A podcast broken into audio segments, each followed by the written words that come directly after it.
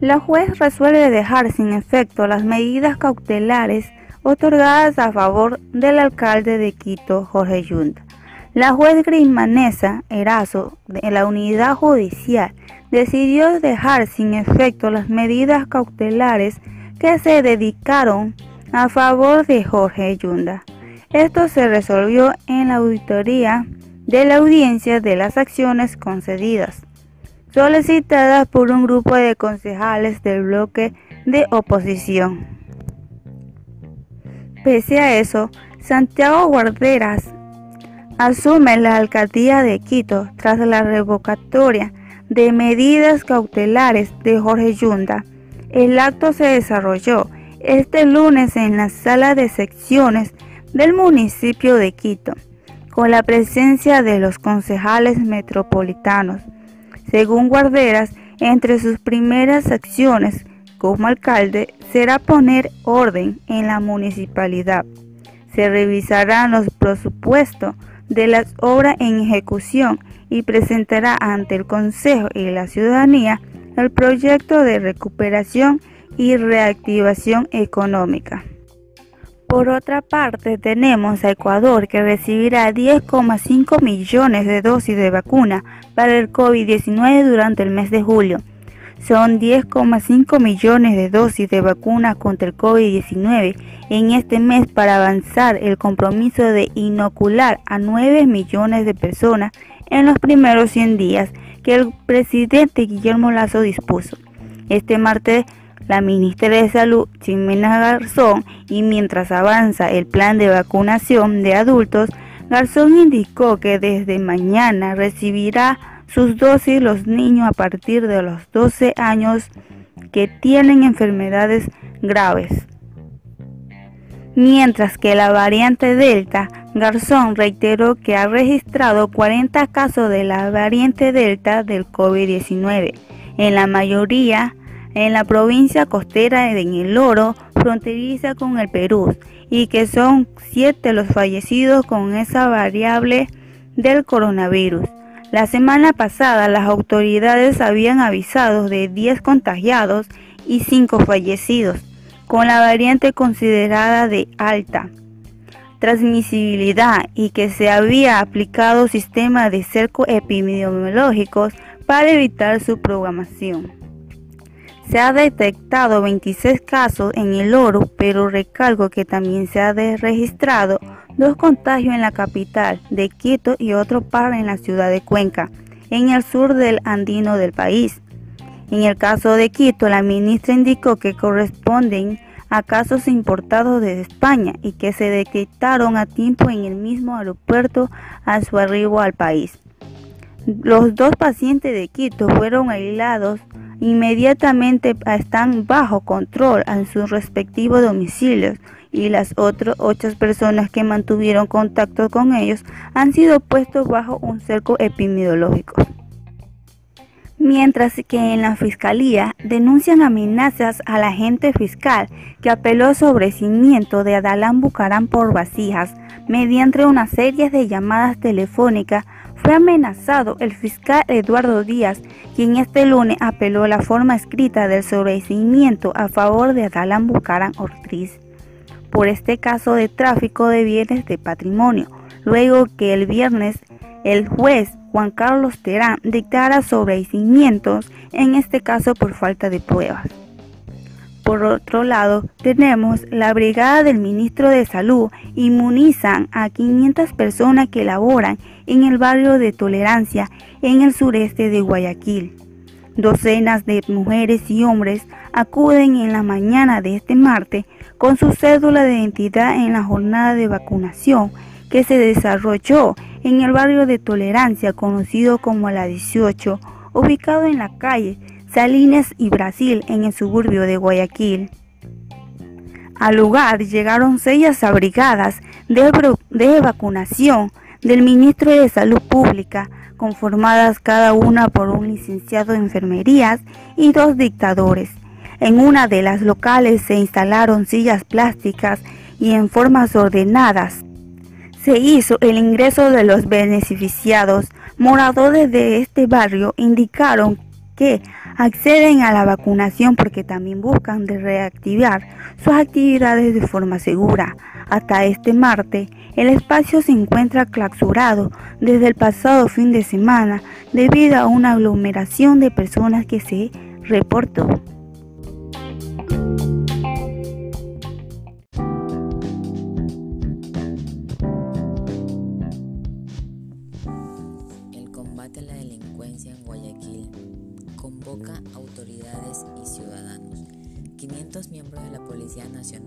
Se trasladaron a Guayaquil como parte de la estrategia para combatir la inseguridad en la ciudad. Llegaron de diferentes provincias y unidades, incluso se sumaron cadetes de las escuelas de formación. El trabajo comenzará de inmediato en sectores como Pascuales, Cisnes, Trinitaria, Fertiza y el Guasmo.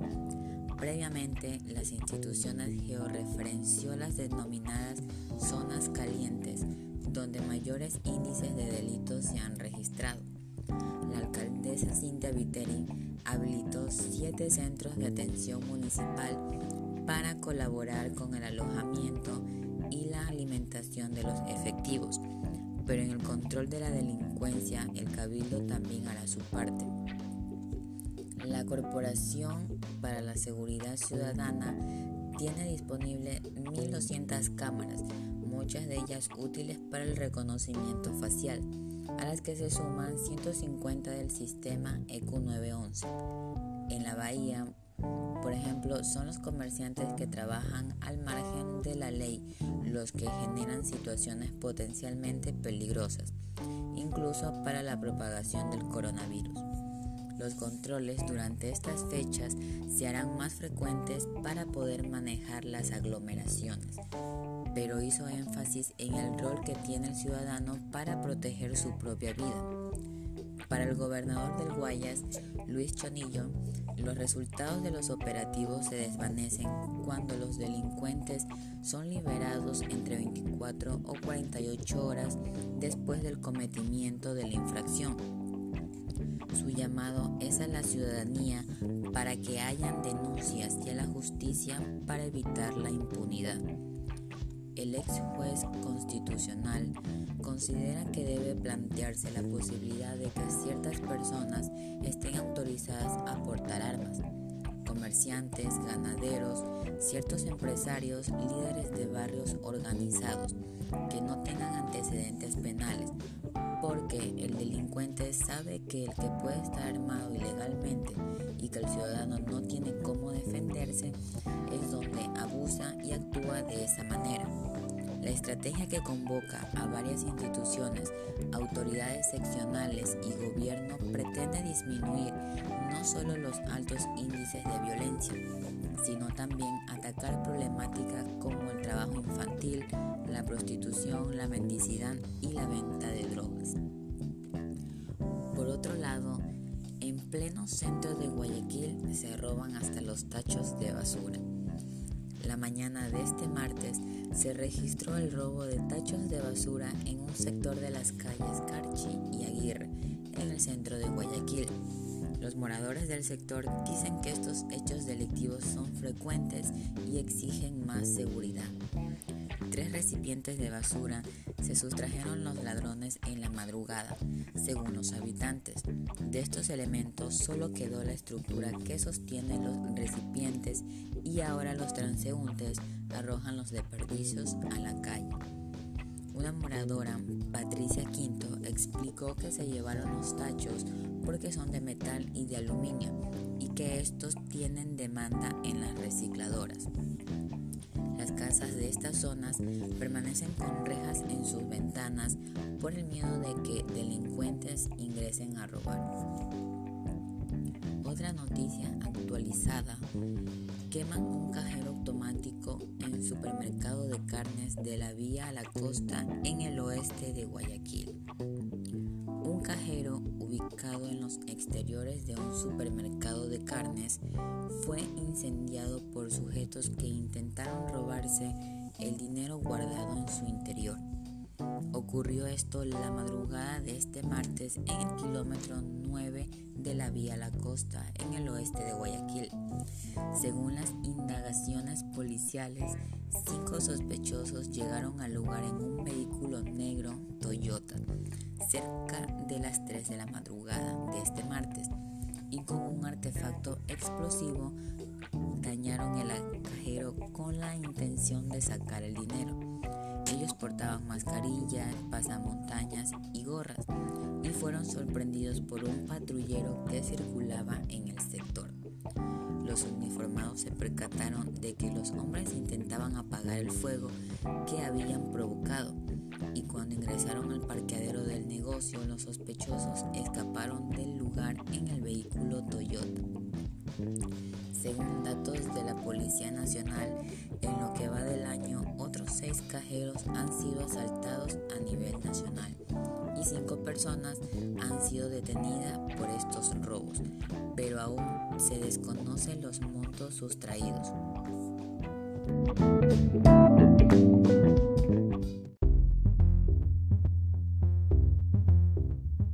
Buenas tardes, mi nombre es Erika Pilligua. El día de hoy voy a hablar sobre la educación en línea en el siguiente reportaje.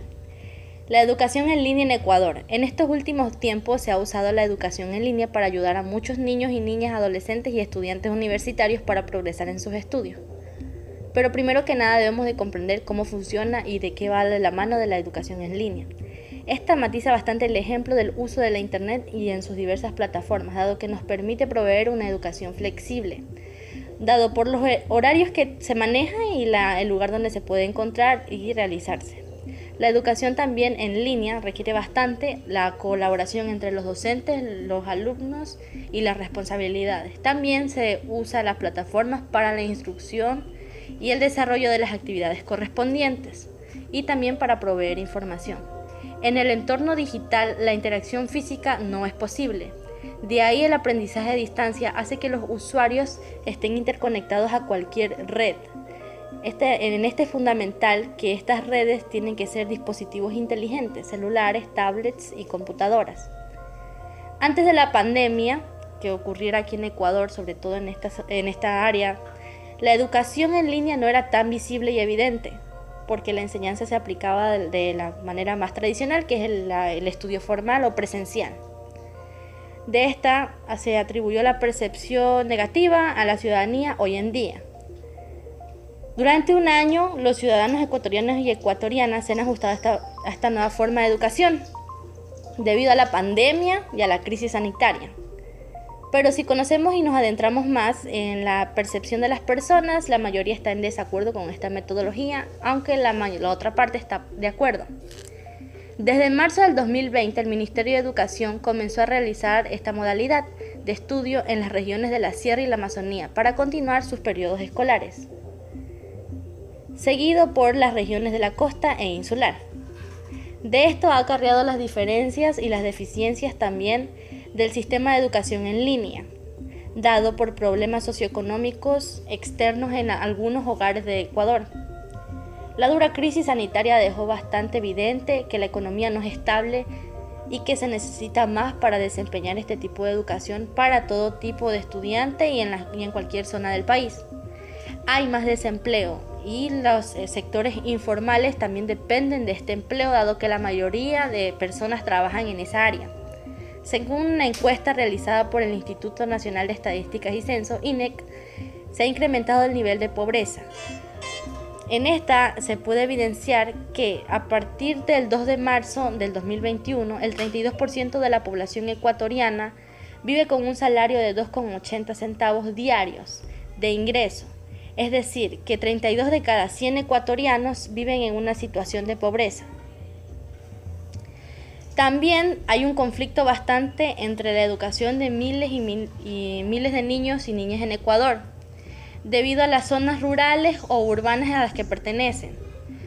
Muchos hogares no cuentan con un internet fijo, celulares avanzados o recargas para hacerlos constantemente para el uso de sus datos móviles.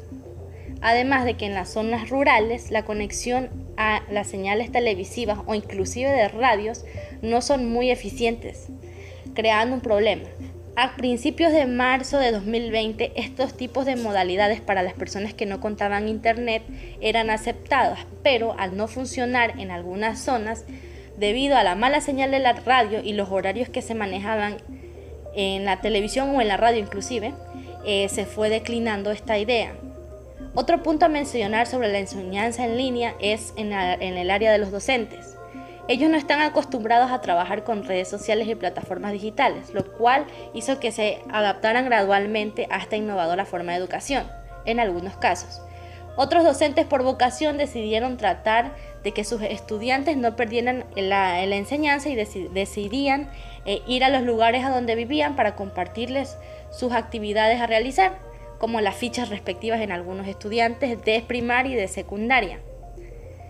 Se proporciona un tiempo determinado para hacerlo. Se proporcionaban tiempos determinados, también dependía bastante de la escuela a la que pertenecía cada sector y la ayuda que se le daba a cada municipio o entidad que estaba trabajando con ellos.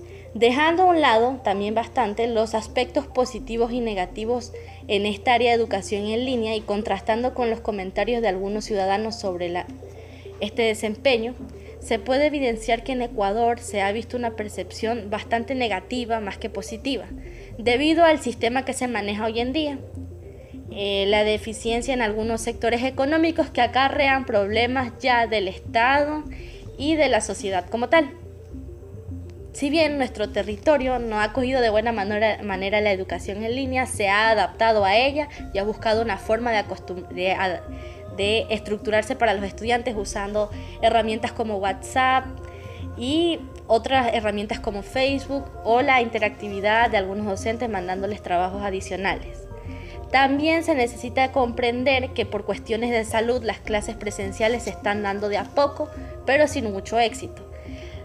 De ahí pues, se sigue teniendo la percepción de que la, educación en línea, aunque no es muy eficiente, es mucho más segura para muchos niños y niñas en Ecuador.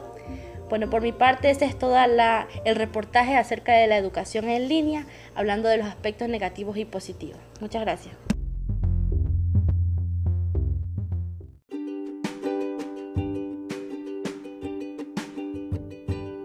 Tardes, mi nombre es Erika Pilligua. El día de hoy voy a hablar del reportaje sobre el feminicidio en Ecuador a lo largo de la pandemia. A principios del 2020 se inició la cuarentena, las restricciones y los toques de quedas impuestas por el COE Nacional, con la finalidad de reducir la cantidad de contagiados y de víctimas a causa del coronavirus que azotaba el país en ese entonces alrededor de los meses de marzo. De ahí se notó bastante la cantidad de abuso familiar que estaba suscitándose el país en muchos de los hogares ecuatorianos, además del desempleo y la pobreza, consecuencias de la pandemia. En América Latina se registró un alto índice de muertes violentas en, en casos de feminicidio.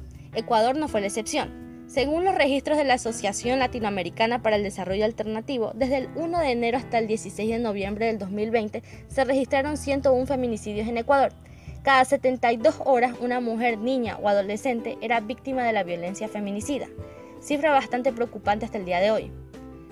De ahí, alrededor del 66,3% de los casos, los feminicidas eran parejas o exparejas de las víctimas y el 7,9% fueron los propios padres o padrastros creadores o eh, que realizaron los asesinatos y las muertes violentas. De enero a marzo del 2020, el 911 recibió más de 70.000 llamadas de emergencias por violencia dentro del ámbito familiar. Mujeres encerradas en closets, escondidas bajo sus camas, pedían ayuda o auxilio, de las cuales en la mayoría nunca se registró una denuncia en la fiscalía. Desde inicios de la pandemia han ocurrido alrededor de 82 feminicidios, 59 de los cuales ocurrieron durante el periodo más estricto del confinamiento, que era alrededor de marzo, del 16 de marzo al 14 de septiembre. De las 101 víctimas, casi la mitad corresponde a mujeres jóvenes adultas, que tenían alrededor de 25 a 39 años. Además de un 14,9% de los casos también se trataban acerca de niñas adolescentes menores de edad, sea, menores de 18 años. Las consecuencias a tales acciones se derivaron bastantes en problemas hacia los familiares de las víctimas y los huérfanos que quedaban de estas. De este tema hay que hacer un hincapié. En la mayoría de los niños que quedaban huérfanos a causa del feminicidio se registraba un alrededor de 1.095 hijos e hijas quienes se quedaron sin madres a consecuencia del feminicidio y de los cuales en su mayoría son cuidados por la familia materna. Desde el 2014 hasta el 2020 y, este, y estas cifras siguen en aumento ya que estamos en el 2021. Las cifras revelaban que alrededor de 455 mujeres víctimas de feminicidio eran madres. En las provincias de Pichincha, Guayas y Manabí se encuentran la cantidad de 570 o más probablemente eh, de mujeres o niños huérfanos, sobre todo niños, niñas y jóvenes y también mujeres eh, eh, agredidas y también huérfanos a causa de la violencia feminicida.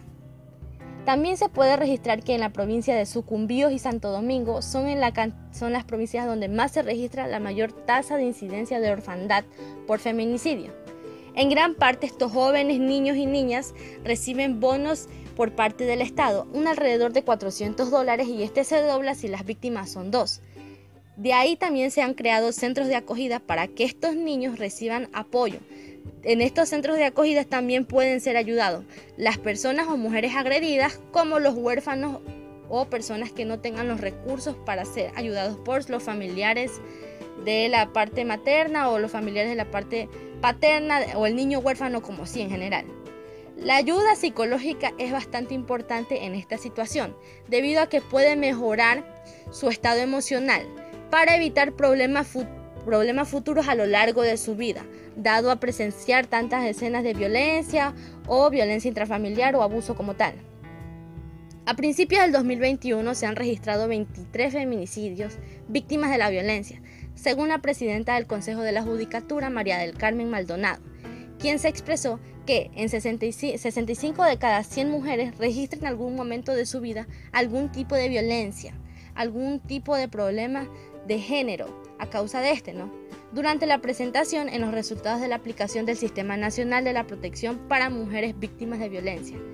Se debe de tener claro que las leyes deben de amparar bastante a las mujeres, dado que les juegan a veces un, un, papel en contra por no disponer de recursos necesarios. Se deben de crear leyes fuertes para que la mujer que sufre de feminicidio sea protegida por el Estado y por la justicia como tal.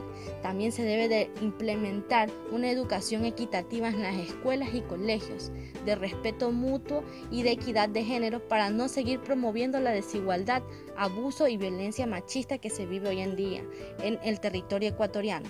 Es evidente que muchos ciudadanos y ciudadanas normalizan estos eventos dado que nunca se le ha dado una importancia porque los problemas de los hogares siempre se ha considerado problemas puertas adentro, pero la violencia sigue generando violencia. En muchos de los casos, los niños, este, los niños víctimas de violencia y los que son testigos de violencia o sobrevivientes incluso de el abuso de los padres y de las muertes por parte de su por feminicidio eh, quedan con un trauma bastante eh, preocupante en la sociedad. De ahí se derivan bastantes casos de violencias a futuro, un círculo que nunca se va a cerrar. Si un niño fue violento, si un niño presenció violencia, es probable que él también la ejerza y que se vuelva también violento y que tenga y que crea una niña víctima de violencia o que la reciba como tal. Es importante que se deba de implementar nuevas normas equitativas para la sociedad como tal. Bueno, ese es todo el reportaje sobre el tema. Les agradezco mucho el tiempo y el espacio que han estado al pendiente sobre esto. Gracias.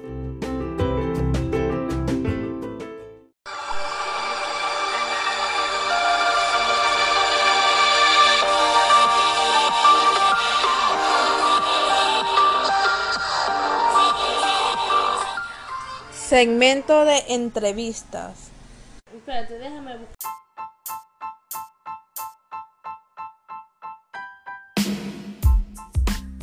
entrevistando a personas de mi tierra. Bueno, y para terminar, ¿a usted lo han condecorado varias veces que usted ha participado jugando gallo? Eh, por lo general, a mi corta carrera, que se podría decir que llevo en el deporte, sí, sí me han hecho homenaje, un homenaje. Mm, mm, me han dado una, una placa, claro, con mi nombre por el destacado labor que uno disputa pues, en las peleas de gallos y todo eso. Me han hecho un reconocimiento, sería la palabra. Ya.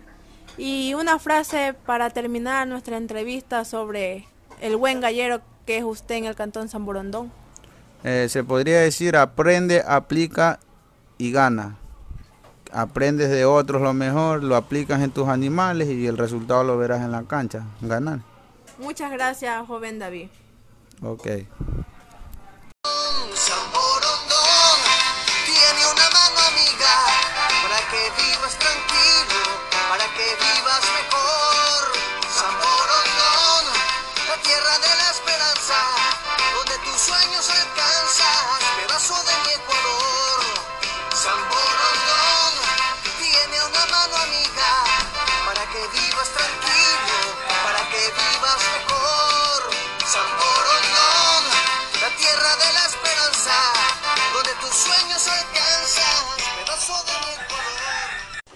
En este espacio lo tenemos al señor David Torres, un joven que practica el deporte de la pluma fina. Bueno, retomando la entrevista, eh, ¿cuántas veces a la semana usted va a las peleas de gallos? Eh, por lo general, siempre el fin de semana, viernes, sábado y domingo, que eran los días que se jugaba. Pero ahorita como no, por motivo de la pandemia, no se puede jugar, ya pues uno por ahí sale de repente, una vez al mes, una vez por semana, cuando haya concursos ahí, porque la verdad son clandestinos, pero ahorita no se puede jugar, pero... ¿Y usted también apuesta a otros gallos o solamente apuesta al gallo que usted... Mm, bueno, le voy a aclarar algo. O sea, hay dos tipos. El ser gallero no significa que que solo ande con gallos, no. Hay otros que unos que son apostadores, otros no. En mi caso yo solo ni en los míos apuesto, pero sí sí apuesto de repente, o sea, hay otras personas que solo son apostadores, les gusta apostar, pero en cambio los míos yo, o sea, yo soy criador de gallos, yo mismo los crío, yo los entreno y yo los llevo a hacer jugar. Hola, buenas tardes. Mi nombre es David Torres y me gusta el deporte de las plumas finas. ¿A qué edad empezó usted con este deporte? A los 16 años.